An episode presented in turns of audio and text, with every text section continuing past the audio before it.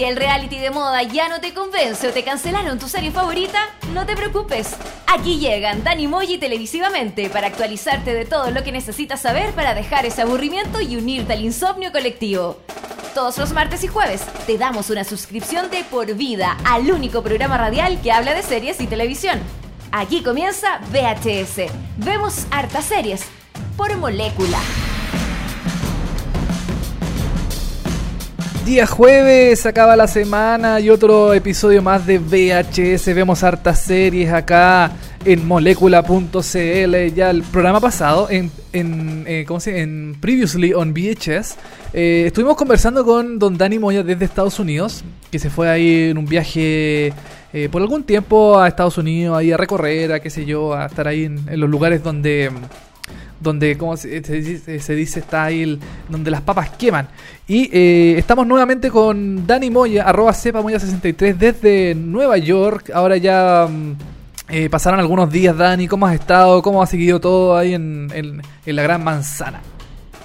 Vi- Vine por un viaje zen, estoy en un viaje espiritual para reencontrarme con mí mismo ¿Ya? a Nueva York, claro, un lugar muy tranquilo, un lugar donde no pasa nada, tú sabes, no hay No, ruido, todo nada. tranquilo y no, nunca hay problemas en Ah, Nueva. York. No, está todo bien. Oye, sí, estamos eh, aquí desde Nueva York, envío especial de VHS, gracias a la gente Molécula, todo, eh, estamos aquí desde Nueva York haciendo eh, VHS capítulo número 20.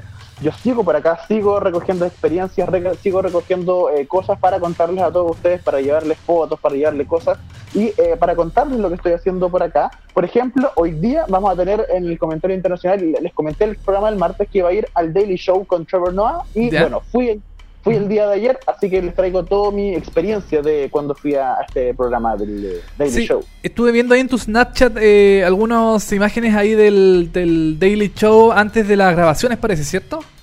Sí, pues sí. y algo, algo interesante que en el Daily Show uno puede sacar fotos, puede grabar, puede sacar fotos, no, nadie te pone ningún problema. Ah, ya, no es como el programa de Colbert que conversamos el programa pasado ahí que decían que apagaran las cámaras, que, que, que no sacaran prácticamente fotos. Ac- Acá no hay problema. Claro, aquí no hay problema, bueno, a menos que cuando se ponen a grabar ya, ahí te dicen guarda todo, pero antes de grabar, cuando estés esperando y todo, no hay ningún problema sacarle fotos al estudio, la escenografía, a quien queráis. Ah, perfecto. Entonces ahí vamos a estar comentándolo en un, en un ratito más sobre eh, The Daily Show con eh, Trevor Noah. En este caso ya eh, Jon Stewart se fue para la casa. Sí. Oye, Y- también sí. tenemos, eh, eh, vamos a dar un par de noticias de Mr. Robot, porque Mr. Robot aquí en, en Estados Unidos, en Nueva York al menos, es como la gran sensación. Así que quiero que lo comentemos porque está lleno de carteles por todos lados, comerciales, por todos lados Mr. Robot. Donde uno mire, hay cosas de Mr. Robot. Vamos a hablar un- como más o menos del. Antes de que se estrene ya la segunda temporada de Mr. Robot, como la sensación que hay en Estados Unidos sobre esta serie mm, de USA, USA Network, ¿cierto? Sí. En, justo en la, ahí en Nueva York, en Times Square y todo eso. Oye, Eh, y también tenemos música hoy día de series de los 90. Oh, me, me sorprende Dani, como que, ¿qué canciones vamos a escuchar? ¿De qué series, por ejemplo? Por ejemplo, para que se vayan calentando nomás, a ver qué, a ver qué les parece. Party of Five. ¿Se acuerdan de Party of Five?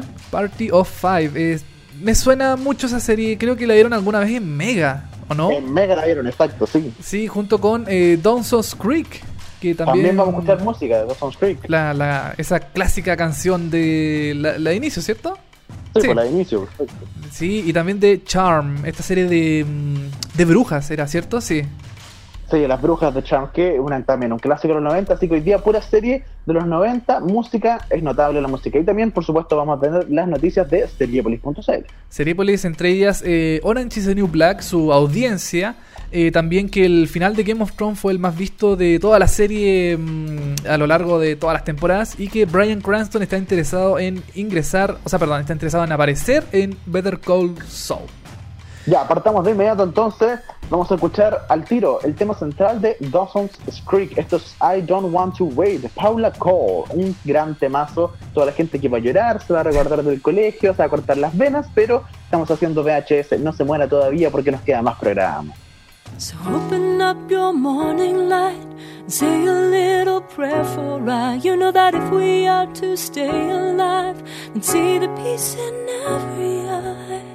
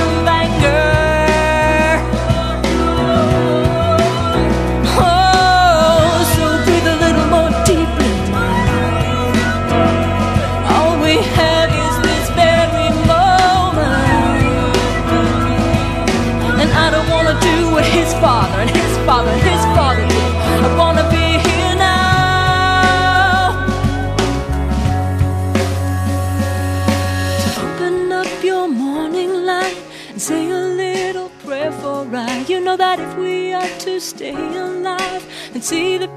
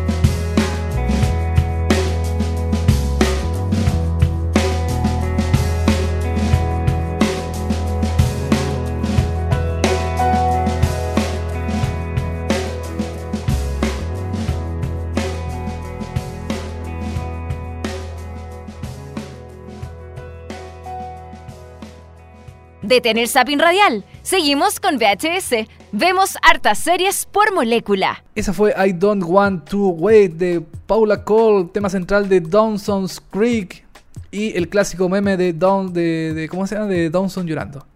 ¿Te acuerdas? Ah, sí. ¿Cachai ese meme? ¿Ah?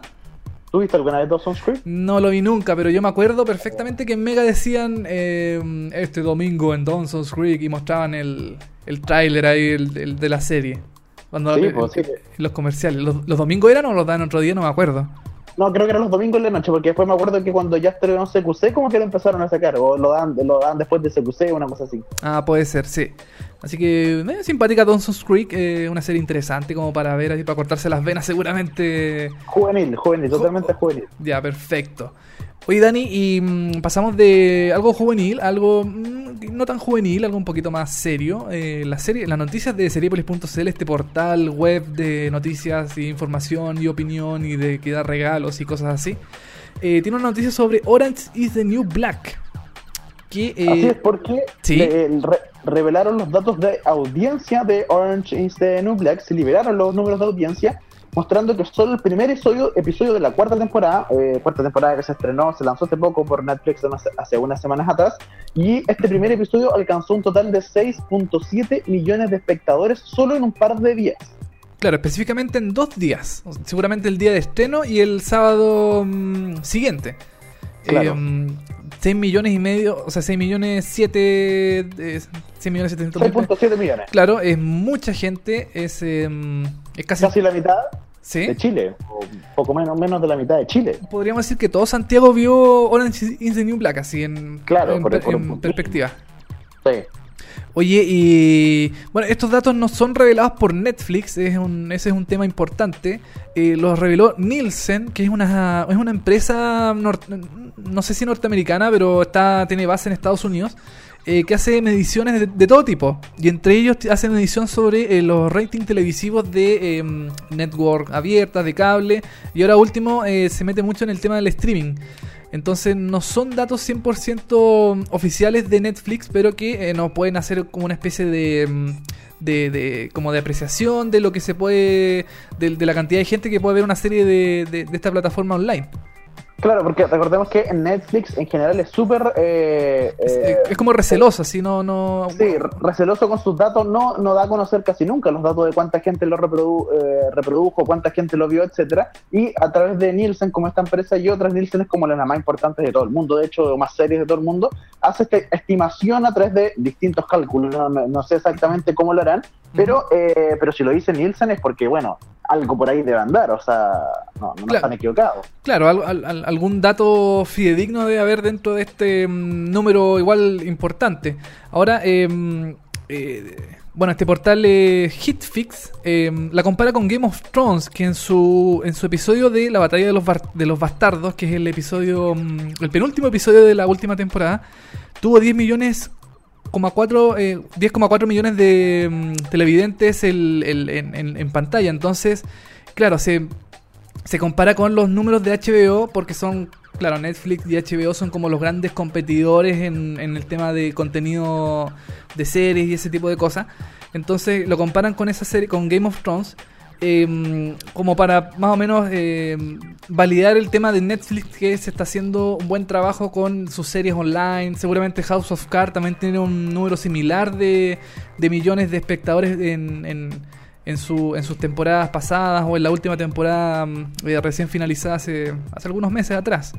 Claro, y como, y como tú decías, como en, en estos números también se refleja esta, esta típica batalla entre el streaming y el canal de cable, en este caso HBO frente a Netflix, y cómo entregan los datos, cómo se mide. Igual, de todas maneras, eh, Nielsen aclaró que los números obviamente son aproximados, no son exactos, y que más encima, todo esto solamente representa a la población de Estados Unidos. O sea, no como el Claro. streaming llega a Chile, en- no están contados, toda la gente que vio en Chile o- Orange is the New Black, no están esos datos.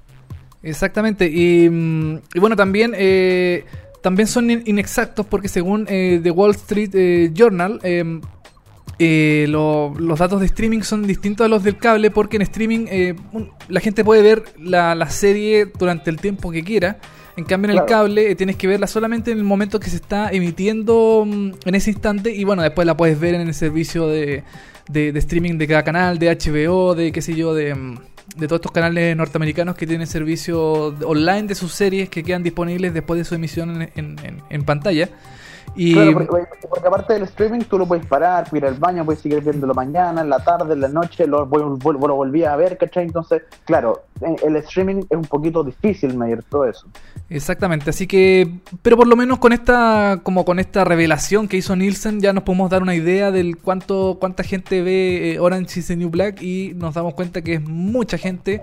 Es, eh, aunque no alcanza igual los, los datos de rating norteamericano de las networks, pero igual es mucha gente la que ve eh, Orange is the New Black y, y seguramente va a seguir siendo va a seguir siendo así si es que la renuevan para una eh, quinta temporada el próximo año. Aún no se sabe, pero ojalá la renueven prontamente en Netflix, esta gran serie de, de las... Dentro, ¿Sí?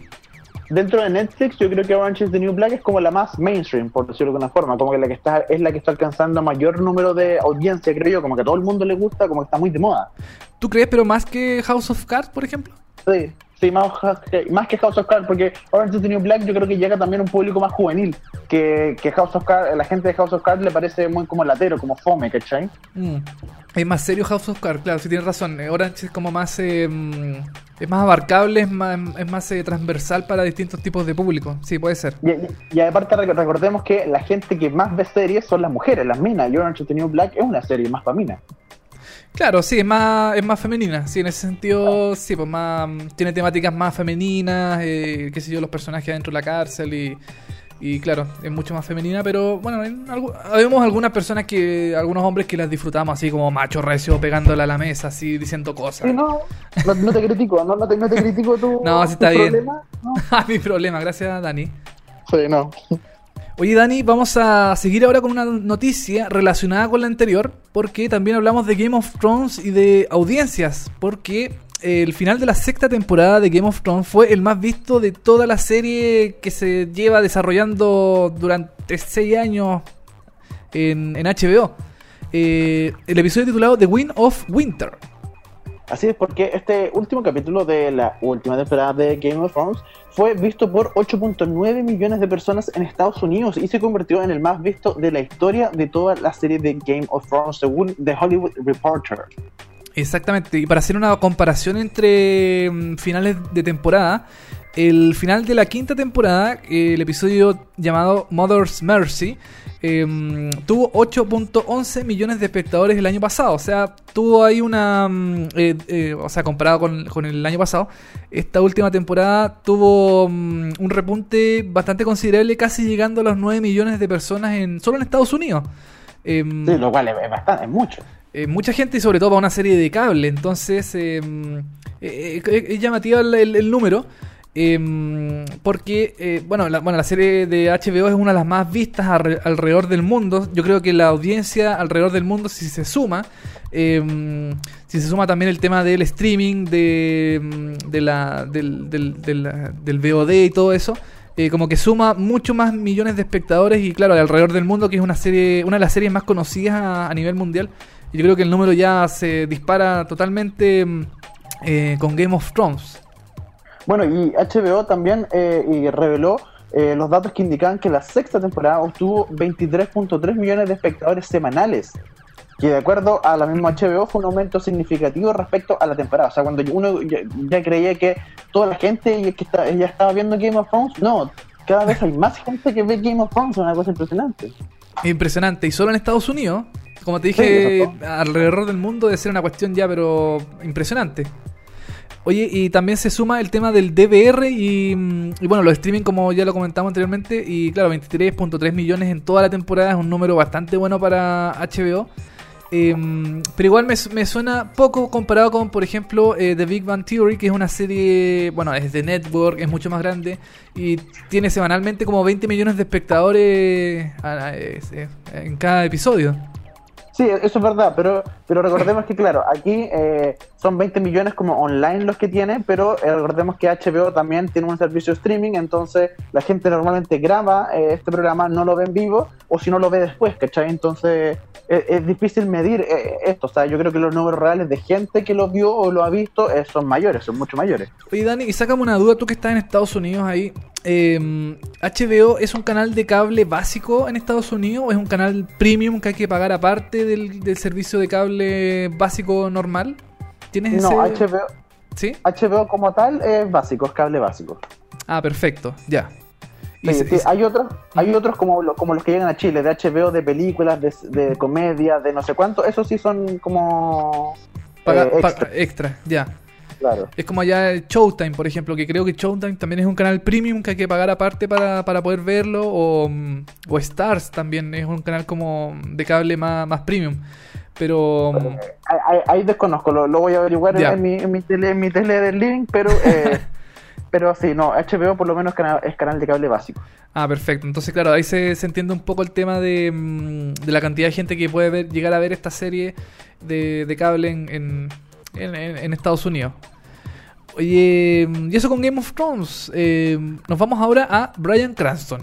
El Sí, gran... pues, el gran Br- Brian Cranston, que eh, bueno, hizo Breaking Bad, bueno, hizo Malcolm, Breaking Bad, sus grandes eh, eh, series conocidas, y luego se fue al cine un poco, eh, hizo un par de películas en el cine, y ahora está interesado, declaró que eh, quiere, eh, quiere, o sea, no, no es que quiere, pero le interesaría aparecer dentro de Better Call Saul, este spin-off de Breaking Bad que lleva a cabo Netflix. O sea, yo creo que no le importaría aparecer. O sea, si, mm, si, si- Bueno, como él ha declarado que si los guionistas hacen una buena idea, tienen una buena trama para el personaje de, mm, de Walter White, eh, él estaría súper, eh, muy interesado en aparecer en la serie junto con, con otros actores que ya han, han mostrado como interés en la serie, que son eh, Aaron Paul y... mm, y también se filtraron algunas fotos ahí de, de Hank, eh, de personaje Hank, en el Lo set de grabación.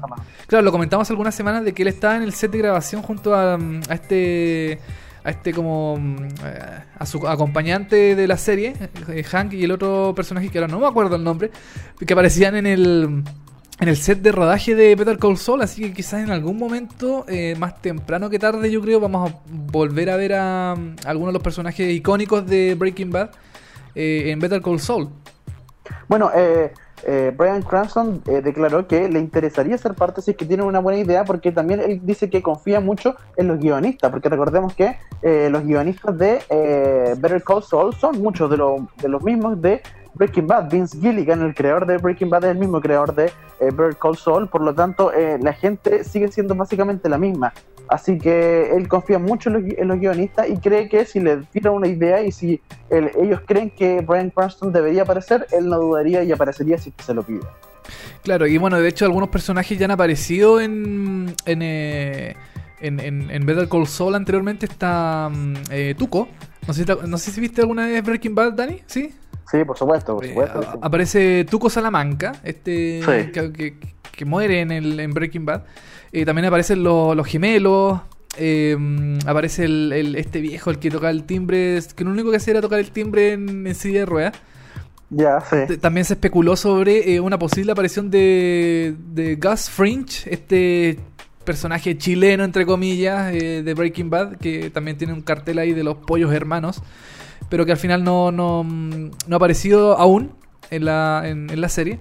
Y claro, nosotros estamos esperando con ansias el, el- la, aparición de Aaron Paul o de Brian Cranston dentro de la serie y si los, los guionistas tienen una buena motivación para integrarlos, nosotros felices de ver a, estos dos personajes que, que ya no están en- en la serie porque la serie ya finalizó hace algún tiempo atrás. Oye, y bueno, lo complicado para Vince Gilligan dentro de la serie, cómo meter a Walter White, es que claramente Better Call se lleva a cabo cronológicamente eh, mucho tiempo antes que Breaking Bad, entonces son años antes, cuando, cuando eh, Walter White eh, trabajaba 100% como profesor y no tenía la enfermedad y no tenía nada, ¿cachai? Claro. Ahí se lleva a cabo eh, Breaking Bad, entonces es, es complicado meter un Brian Cranston como más joven, ¿cachai? Como harto más joven y con una nada que ver con la onda de eh, Breaking Bad. Claro, es complicado porque en la serie original Breaking Bad, eh, Walter White conoció a Saul Goodman a través de la televisión. Él vio un spot de televisión de Saul Goodman en, en televisión. Y ahí como que lo contactó. Entonces eh, va a ser raro si es que Brian Cranston aparece en, en, Break- eh, o sea, en Better Call Saul. Porque se supone que su personaje no lo conocía antes de ver ese comercial de televisión. Sí, pues, a menos que, no sé, a mí se me ocurre como que eh, Sol esté disfrazado o de en algún lugar, en algún momento se toparon así como en el supermercado y se cruzaron unas palabras y sería, ¿cachai? Porque no puede ser más, porque si entablaron una relación eh, se corta todo el sentido de la, de la serie, pues, ¿cachai? Claro, ah, te- puede ser, o, o que de repente Sol empieza a meterse en el negocio así del narcotráfico y tiene que contactar a un profesor de química para no sé qué cosa y a lo mejor se junta con Walter White y ahí, eh, como dices tú, está disfrazado, qué sé yo, no sé, para imaginar ahí Claro. Alguna cosa, como para darle Algo- algún... ¿Sí? Algo, algo como cortito tiene que ser, no, no puede ser mucho, más que un cameo, una o dos escenas, no, no puede ser más. Claro, o sea, eso es lo que nosotros pensamos, pero bueno, los guionistas de Break, de Better Call Saul seguramente deben tener alguna idea, alguna cosa, algún tipo, alguna trama para meter a, a Brian Cranston dentro de la, de la historia, si es que vale la pena realmente meterlo. Si no, la serie sigue igual y mm, yo la disfruto igual y no hay problema. Exacto. Así que bueno, ojalá, ojalá eh, Brian, eh, Bryan Cranston aparezca dentro de Better Call Saul, esta gran serie spin-off de Breaking Bad que está disponible en Netflix, todos los episodios, primera y segunda temporada. Así es, Dani, y dejamos de lado un poquito las noticias y nos vamos con el comentario de serie eh, internacional. En realidad no es un comentario, es como una mm, es como una experiencia Un que sí, Una peque- un pequeño adelanto de contar eh, lo que está sucediendo con Mr. Robot, porque ya sabemos que el 13 de julio, en la noche, la noche casi 14 creo, ¿no? En Chile, exactamente sí. el, claro, el 14 en Chile, el 13 de julio acá en Estados Unidos se va a estrenar la segunda temporada de Mr. Robot, esta, que- esta que fue considerada una de las mejores series del año 2015 y generó mucha expectación, que genera mucho revuelo por el tema de eh, los hackers, por el tema de las conspiraciones de los gobiernos, de Obama, que aparecen dentro de los adelantos de la segunda temporada. De hecho, sale Obama hablando. Eh, es bastante notable lo que ha generado eh, Mr. Robot dentro de la escena local y sobre todo porque, bueno, Mr. Robot eh, pasa en Nueva York, pasa aquí donde estoy yo, Claro. y, eh, y bueno, en, en Nueva York, yo llegué ya hace unos días atrás, Pasa- están eh, mucho las Sí, está, eso, eh, pasa en el Bronx, parece. O sea, o pasa en un. En un por- me acuerdo que la casa de Elliot eh, estaba con un- en un sector medio. No sé si marginal, pero mm, no es un sector acomodado tampoco. Sí, la, la verdad, la- la- el sector donde está la casa de, de, de Elliot, no, no sé exactamente, lo voy a averiguar y quizás voy a ir, me voy a sacar una foto, pero eh, no sé exactamente cuál es, pero por ejemplo hay muchas escenas en Coney Island, donde, Sí. que es donde tienen como el lugar eh, F Society. Eh, Donde está la- también- la- esa rueda de la fortuna grande, como que es un- como medio playero, ¿cierto? Exacto, y donde él- lo empuja en un momento. eh, Sí, eh, el personaje ¿a de. Mm, Sí, sí, sí, perfecto. El Mr. Robert, el personaje de Mr. Robert. Sí. Sí, el personaje que me empuja, empuja a Elliot. Bueno, todo eso pasa en Conan eh, Island, en Coney Island, perdón. Y eh, también, por ejemplo, hay una escena notable que es cuando él despierta dentro de un auto, ¿te acordáis? Despierta de un auto en un estacionamiento. Sí, sí. Me acuerdo. El, el último episodio. Sí, en el último episodio, bueno, ese, ese momento, eso también es un lugar icónico dentro de Nueva York, que de hecho ayer pasé, saqué una foto y te la voy a mandar para que la, para que la podamos eh, subir. ¿Ya? Eh, es un lugar ico- icónico en Nueva York que de hecho eh, está muy, eh, muy conocido y también es todo en Nueva York. Entonces, dentro de Nueva York le han hecho mucha publicidad. Yo desde que llegué he visto eh, carteles, pancartas, panfletos en las micros, en los paraderos, en el metro. En, eh, cacha que el otro día fui a cargar la, la- la tarjeta del metro ¿Ya? y aquí hay unos tótems para cargarlos, ¿cachai? Como unas pantallitas donde uno mete la tarjeta, mete la plata y todo el asunto. Y en ese tótem, en la pantalla, cuando me- uno iba a cargar, te aparece Mr. Robot, 13 de julio, estreno exclusivo, ¿cachai? Toda la cuestión. Ya. O sea, es como una O serie sea- bien como localista dentro de, de Nueva York. Sí, sumamente. Y menciona Nueva York todo el rato, publicidad por todos lados. O sea, de verdad, eh, Nueva York está infestado de carteles de Mr. Robot por todos lados. Oye, también eh, hace un tiempo mostramos en, en las redes sociales de Cerepolis que hay una tienda en... No, no, no estoy seguro en qué parte de Nueva York.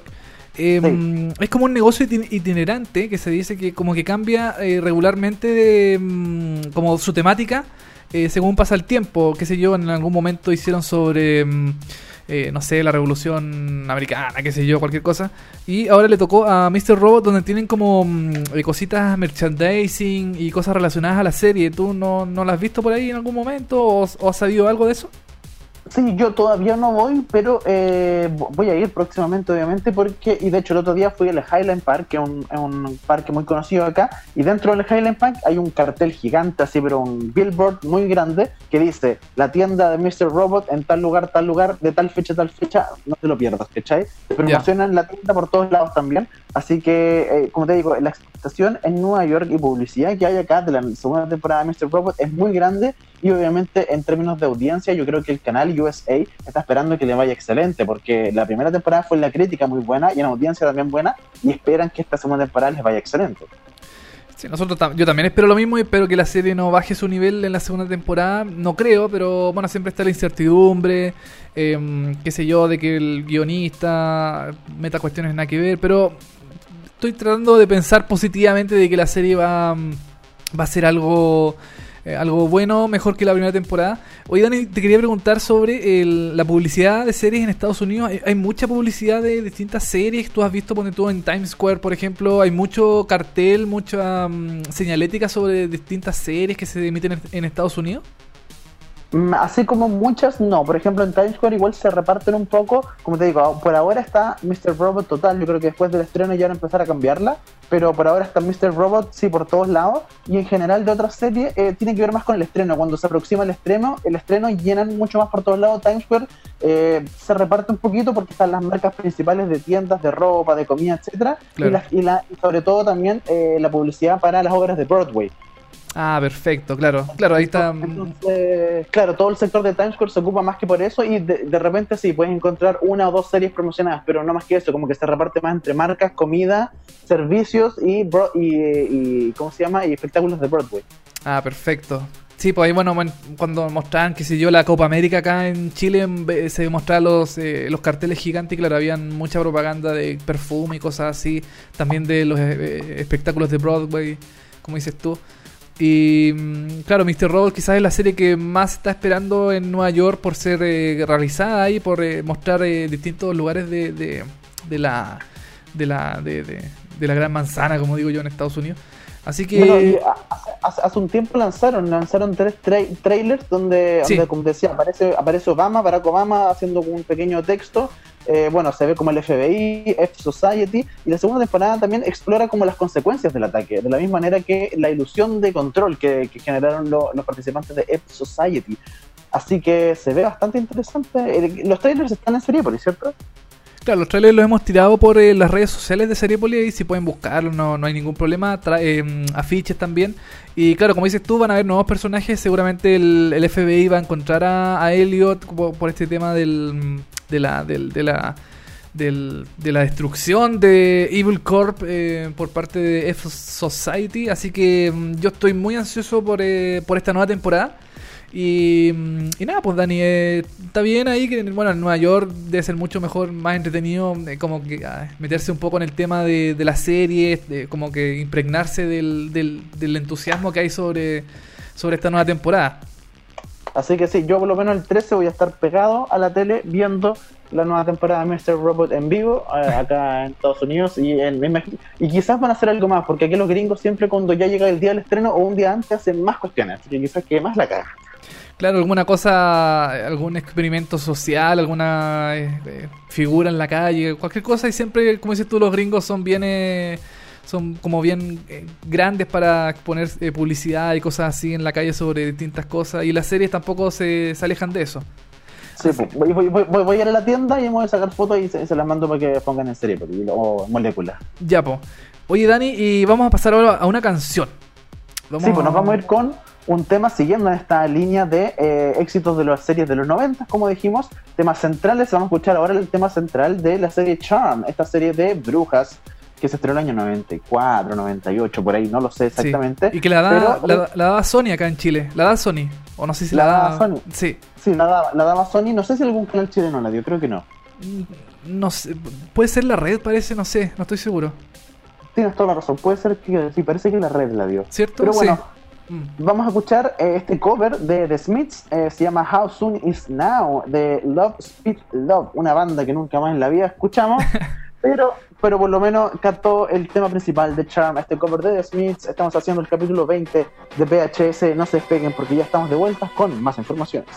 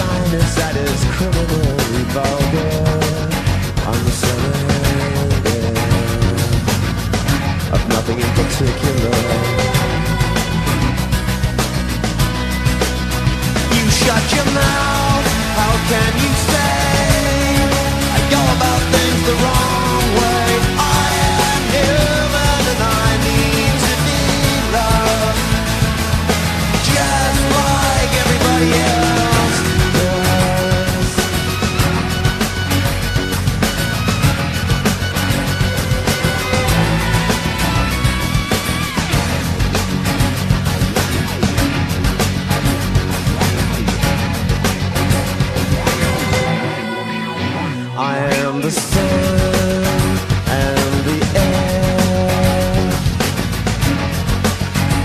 of a shyness that is criminally vulgar.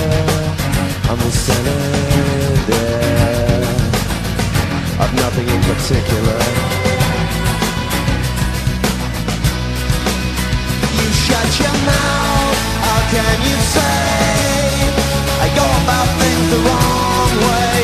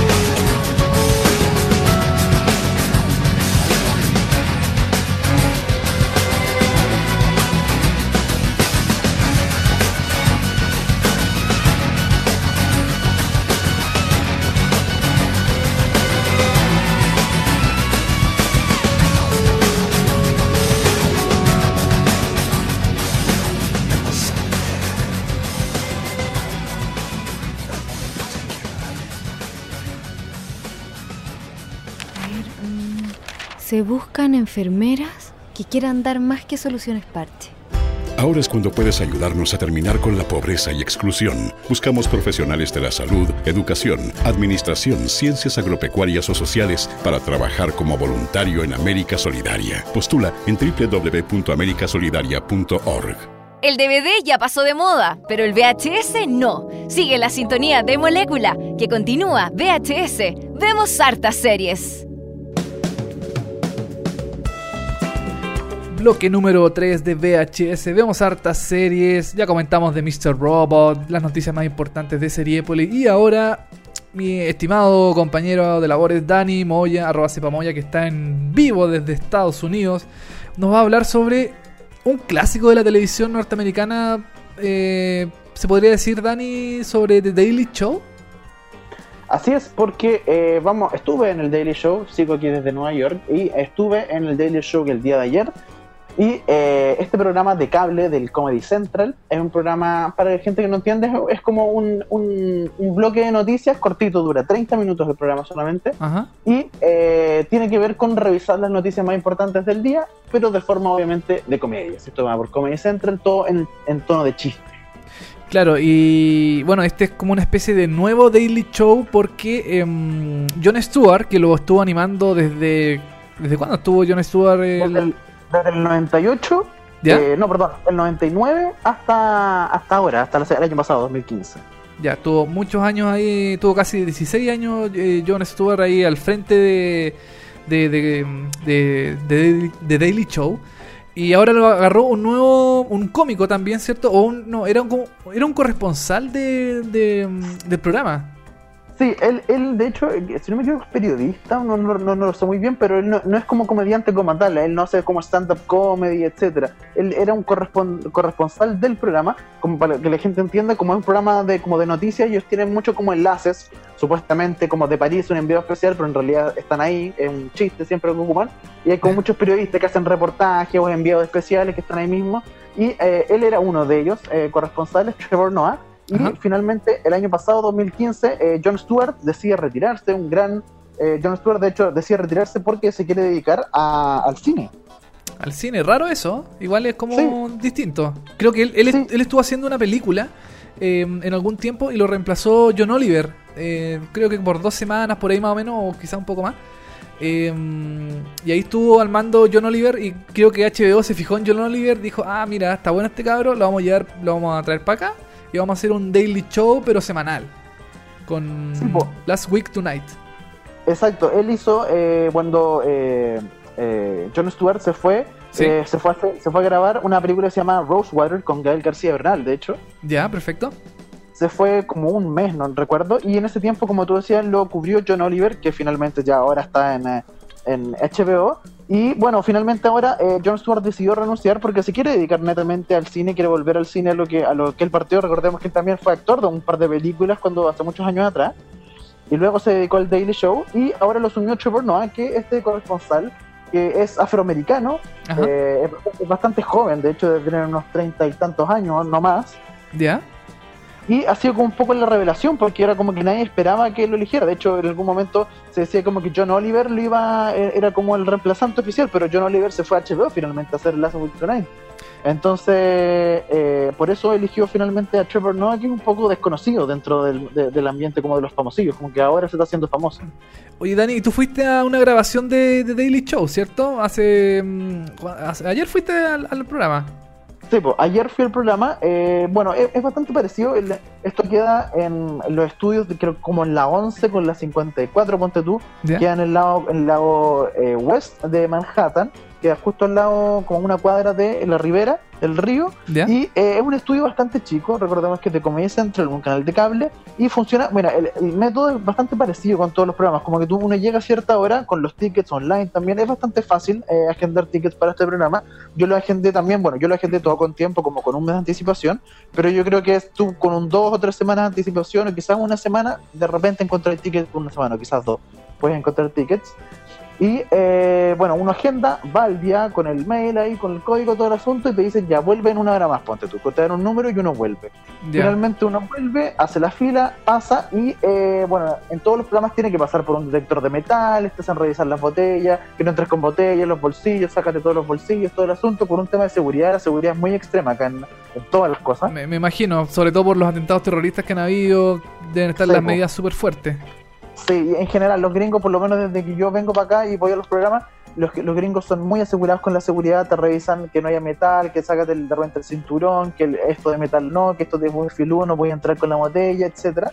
Pero bueno, después de todo este, eh, el asunto que es bastante rápido en general, ¿Ya? uno llega, pasa al estudio, es un estudio renovado. Yo tuve la suerte del 2014 de estar en el Daily Show con Jon Stewart ¿Sí? Y eh, antes que se retirara y claro, el estudio era bastante viejo, por decirlo, el estilo era bonito y todo, pero era bastante viejo, como que se notaba que no se habían actualizado. El estudio de ahora es totalmente renovado, tiene unas pantallas gigantes muy bonitas, muy buena, todo se ve espectacular, pero sí es chiquitito, no, no, no es algo muy grande, no, es- no se compara con el, el Stephen Colbert que te comenté el otro día, que es como un escenario de Broadway, es muy gigante, tiene dos pisos, es la escenografía, ¿cachai? Entonces... Claro. Es Yo una creo- cosa gigante. Yo creo que es más que nada por el tema de- del, del presupuesto. Sí, todo el rato. Claro, entonces... mm, pero dime una cosa, bueno, eh, ya tú estuviste ahí, qué sé yo, eh, también hay calentador de público como en el de Stephen Colbert. Sí, la, la gracia del Daily Show, como te comentaba, es que uno puede entrar, yo saqué Snapchat, saqué fotos, todo, porque uno puede entrar y puede grabar, puede sacarse fotos, puede grabar lo que te están diciendo, la música, de repente aparece el calentador o verse una, una, perdón, una coordinadora, tú la- yo la grabé y además Snapchat como que tiene filtros de Daily Show, como que hicieron un enlace con Snapchat, entonces tú todo lo que subes le puedes poner un filtro que diga estoy en el Daily Show y todo el asunto. Ah, qué bueno. Entonces es bastante entretenido y hasta que aparece el calentador de público. Ahí cuando aparece ya el calentador de público oficial, ahí tú tienes que guardar tu celular y como que ahí empieza el programa de como de lleno, ¿cachai? Cuando él aparece. Ya, perfecto. Oye, esto también se graba en la tarde. También se graba a las cuatro y media de la tarde más o menos. Eh, es un programa cortito, el programa dura media hora, pero ellos se demoran en grabar como 45 minutos. Eh, Ya. Bueno, como, como te decía, apareció el calentador de público, luego apareció Trevor Noah, él es muy buena onda, muy simpático como cualquiera de nosotros, de verdad, no tienen cero así artista. No es divo, con- no tiene ninguna, como, no sé, así como un- una especie de divismo por, eh, por ser famoso. Ya. Sí, no, nada, para nada. Él era muy relajado. De hecho, le- la gente le hacía preguntas, él bromeaba, etcétera. Y luego de un par de preguntas, se sentó, empezó el programa. Él habló un poco con el público diciendo, oye, ustedes son súper importantes, bla, bla, bla, todo el asunto. Y eh, grabamos el programa y, eh, bueno, fuimos parando porque de hecho cuando yo fui, eh, una de las corresponsales Sí. era el último programa de ella. Entonces había renunciado. Se iba a ir a hacer un programa en Comedy Central ella sola. Ah, perfecto, ya. Entonces era el último programa de ella, entonces hicieron como un especial de ella mostrando sus mejores notas y estuvo en el, en el- en el estudio como que lloró todo el asunto. Ya. Mucha emoción. Mucha emoción en el estudio. Y de hecho fue muy chistoso porque volvieron de una nota y, la- y el, el- el Trevor Noah anunció que ella se iba y ella estaba llorando, la enfocaron y estaba así full llorando. Y eh, después cuando terminó el programa, él dijo, oye, ¿saben qué? Eh, revisamos la, la imágenes cuando yo le presentaba la nota y ella estaba llorando y como que se ve como que estuviera triste o estuviera mal. Entonces queríamos dar un sentido como de tristeza, ¿cachai? Entonces mejor vamos a cortar esa parte y la vamos a hacer de nuevo. Ah, chuta. O sea, fal- Entonces, falsear un poco el- ese tema.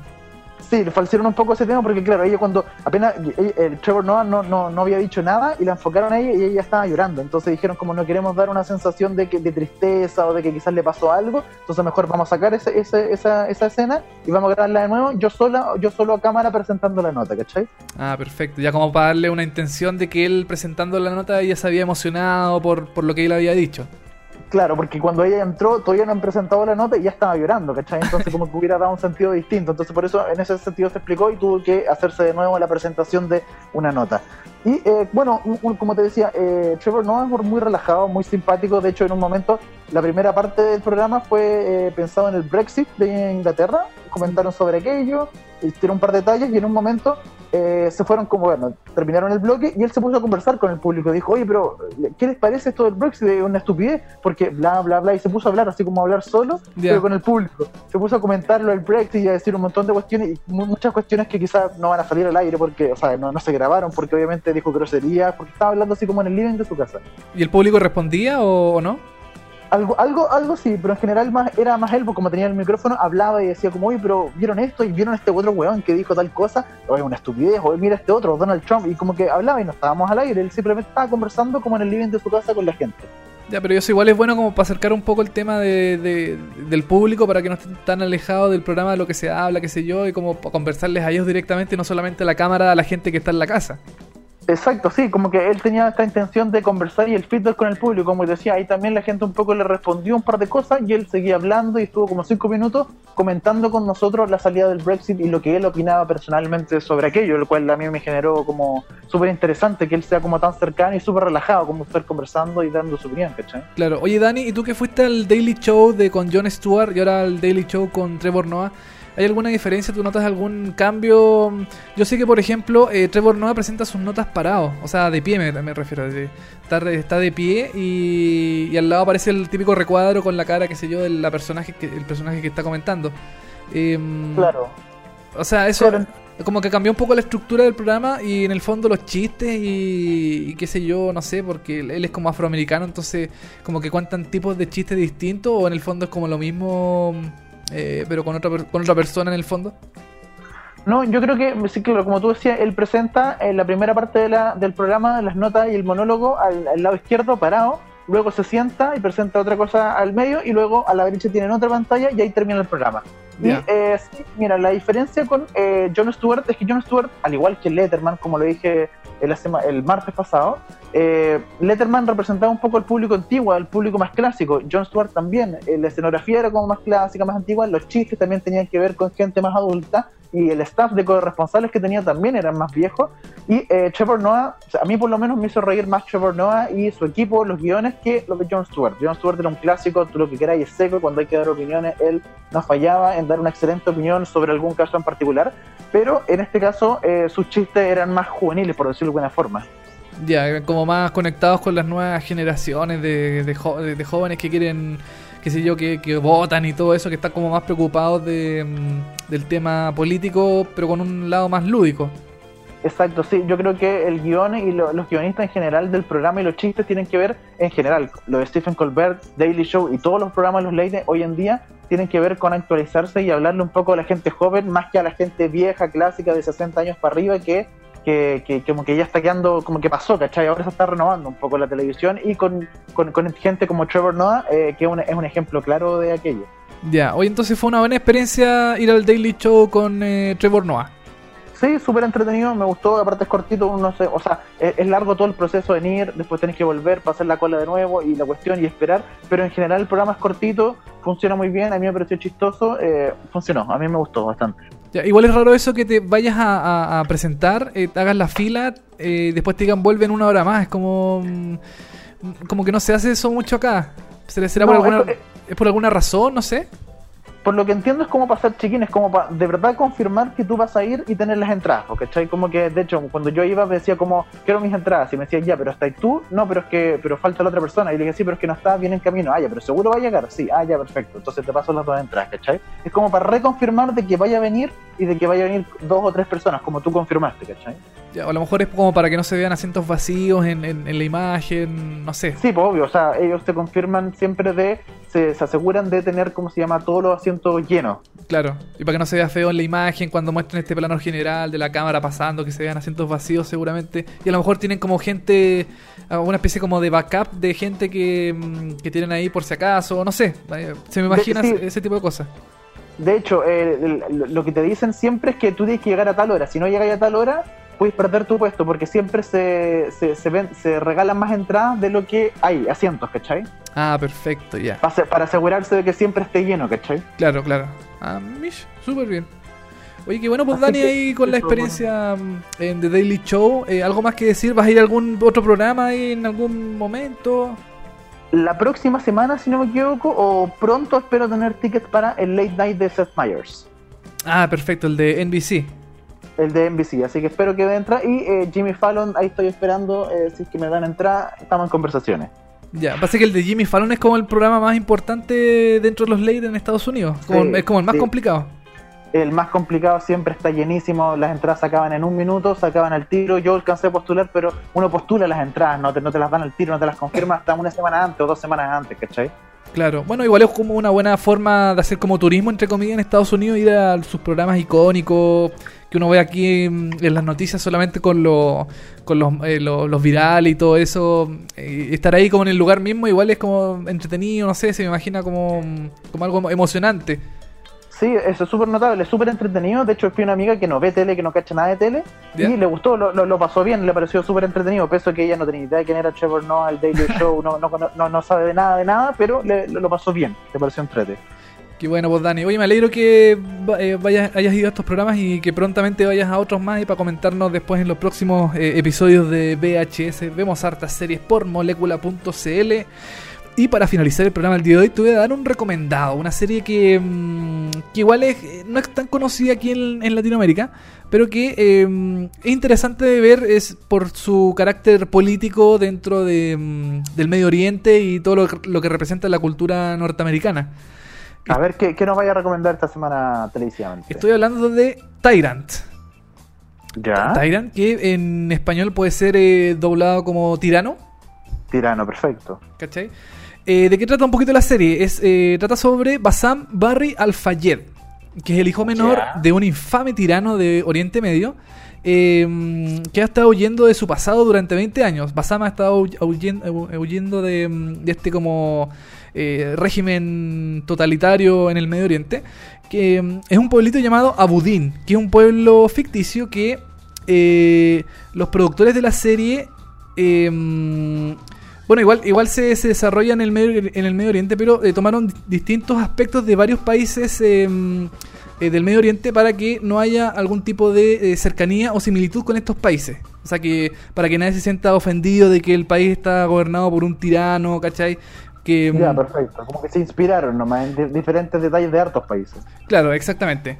Entonces, ¿qué es lo que pasa? Basam eh, decidió ir a Los Ángeles de joven, escapando eh, de todo este tema, y ahí se eh, formó su familia, él es médico pediatra, y y qué sé yo, forma su familia feliz, está contento ahí en, en Los Ángeles, en Estados Unidos, y ni un problema. ¿Qué es lo que pasa con Abudín? Empieza a haber un caos. Empieza a haber un caos eh, que él debe resolver en la boda de su sobrino. El Basam tiene que ir a, a Abudín para poder resolver este tema em, de- de- del caos que hay, caos social que hay en, en- este, en este país ficticio. Em, es así como su, en su vuelta eh, empieza a tener eh, visiones del pasado, empieza a tener muchos flashbacks, mucha cosa que le recuerda por qué él se fue a Estados Unidos, por qué él escapó a Estados Unidos, por qué su papá es un tirano, es una persona, mm, es un dictador, por qué su hermano también en, en este, en, en Abudín, también es una persona que eh, no tiene misericordia con nadie, porque, mm, eh, porque él... ¿Cachai? Entonces, porque él, eh, él en su pasado eh, decidió escapar de este lugar. Y mm, bueno, es una serie bastante política. eh, lo entretenido de la serie es que eh, se puede ver la, dicta- la dictadura militar desde adentro. Eh, el conflicto, bueno, de su, de su personaje principal, que es Bassam, eh, entre su pasado y el sueño americano de, eh, escapar de este, mm, de este suplicio en el Medio Oriente. Eh, las diferencias obvias entre un sistema democrático y uno que eh, no, no es tan no es tan selectivo con su, con su- con la gente de su pueblo Eh, los extremismos religiosos también que se ven en el Medio Oriente y nosotros vemos en, la- las noticias aquí en la serie se ven reflejados eh, internamente cómo se cómo piensa estas estas personas estos terroristas eh, o al menos tratar de acercarnos un poco más hacia cómo mm, cómo tratan ellos de mantener su fe intacta dentro de un país que está convulsionado. Em, todo eso son varios elementos que hacen que la serie sea bastante interesante. Em, bueno, el- la serie está muy occidentalizada. ¿Cachai? Como que ve a Basam, a este, a este hijo del dictador, como un salvador frente a, mm, al, al- al- poderío que tiene su padre. eh, y a su hermano también, que es el, el futuro her- heredero de este, de este país eh, ficticio. Que, mm, que en el fondo va a a- de vuelta a su, a su patria para tratar de eh, mejorar el, el sistema actual que tiene su padre, a tratar de suavizar el sistema y quizás incluso hasta a democra- democratizarlo. ¿Cachai? Oye, oye, ¿y- ¿y esta, ¿y esta serie por dónde se transmite? Esta serie en Estados Unidos se transmite por FX. eh, acá en Latinoamérica la, creo que la dio FX también, pero ahora se pasó a estos canales premium de Fox. Creo que la da eh, Fox eh, Action. Ya, perfecto. Entonces, eh, bueno, la serie ha tenido dos temporadas. Ya está renovada para una tercera. Eh, igual, la, la- igual la historia es fácil de seguir. Desde el minuto uno. ¿Cachai? Porque tiene, tiene agilidad y tiene. mm, y tiene buenos. eh, tiene buen. La trama igual es, es entendible, es fácil. Igual ¿Tú algunos. toda, ¿Sí? ¿Tuviste toda la temporada? Vi las dos temporadas, sí. Ya, y, y son cortitas, son largas, ¿cuántos capítulos más o menos? Tiene 10 capítulos por temporada. La primera, por ejemplo, tiene 10, la segunda también. Em, Ya. Eh, bueno, según el creador de la serie, la, la serie está creada por el mismo personaje que hizo Homeland. Ah, perfecto. O sea, me, me- me dio toda la idea cuando me estabas describiendo la serie, que era como media Homeland la serie. Es totalmente Homeland. Y bueno, el, el creador em, también se hizo cargo de Homeland. Y bueno, esta serie tiene una particularidad bien, bien interesante. Porque eh, varios canales se la pelearon. Se pelearon la, la serie por tenerla en su programación. El que más estuvo a punto de llevársela fue HBO. Em, por su temática, qué sé yo, más política, más eh, radical dentro del, del- del mundo de la serie. Eh, Showtime también estuvo interesado, pero tampoco tanto porque también tenía Homeland y eh, naturalmente no, no estaba interesado en tener dos series distintas acerca de temas, de temas similares, que en este caso es el, el tema del Medio Oriente, del terrorismo, qué sé yo. Eh, Claro. Homeland y, y Tyrant son muy, muy similares en, en ese aspecto. Aunque, claro, Tyrant eh, es más como. Eh, se, mete más en el tema de cómo es por dentro un régimen militar eh, autoritario, totalitario, en un país que, mm, que, en el fondo es eh, muy pobre, eh, tiene pocas oportunidades en, en- el resto del mundo, que Estados Unidos quiere ayudar, eso es lo que muestra la serie al menos. Eh, pero que también como que quiere meter ahí sus garras a Estados Unidos, ¿cachai? Como que no como que no quiere mucho eh, que, que este país sea controlado por un dictador, entonces por eso apoya mucho a Bassam, que es el hijo del- de este dictador. Eh, ¿Es una serie eh, recomendable? ¿Cuánto, ¿Cuántos yumbitos le ponía a esta serie? Yo a esta serie le pongo... eh, de 5 yo le pongo 3. Ya, perfecto. Eh, sigue la misma línea de Homeland. Para la gente fanática de Homeland, ¿le podría gustar perfectamente Tyrant? perfectamente le podría gustar. De hecho, es más fácil de entender que Homeland. Homeland Perfecto. igual es que tener como un quizá algún algún tipo de bagaje cultural un poco más eh, eh, como mm, llamativo, más eh, Conocimiento eh, estar- internacional. Claro, estar más, eh, tener más conocimiento. Tyrant es súper fácil de seguir, es súper es es entretenida, tiene varias varias cosas, tiene qué sé yo, enfrentamientos, tiene terroristas, tiene como todo lo que una serie gringa debe tener así para que su pueblo norteamericano salga ah, victorioso de todo el tema de los malos, qué sé yo.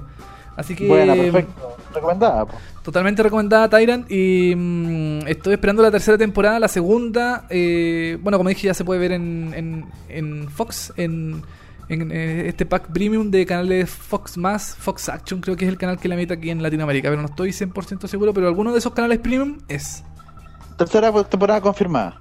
confirmadísima por eh, FX, yo pensé que la iban a cancelar, pero no, menos mal que la renovaron y... mm, y feliz, así que esperando ahí que ya se estrene prontamente, creo que ahora en julio la estrenan eh, la tercera temporada en, Estados Unidos, sí, Latinoamérica sí se demora un poquito más en llegar, pero es recomendable Tyrant, eh, porque es livianita, no es la gran serie, no, no se va a llevar premios eh, Emmy, ni Golden Globes, ni nada.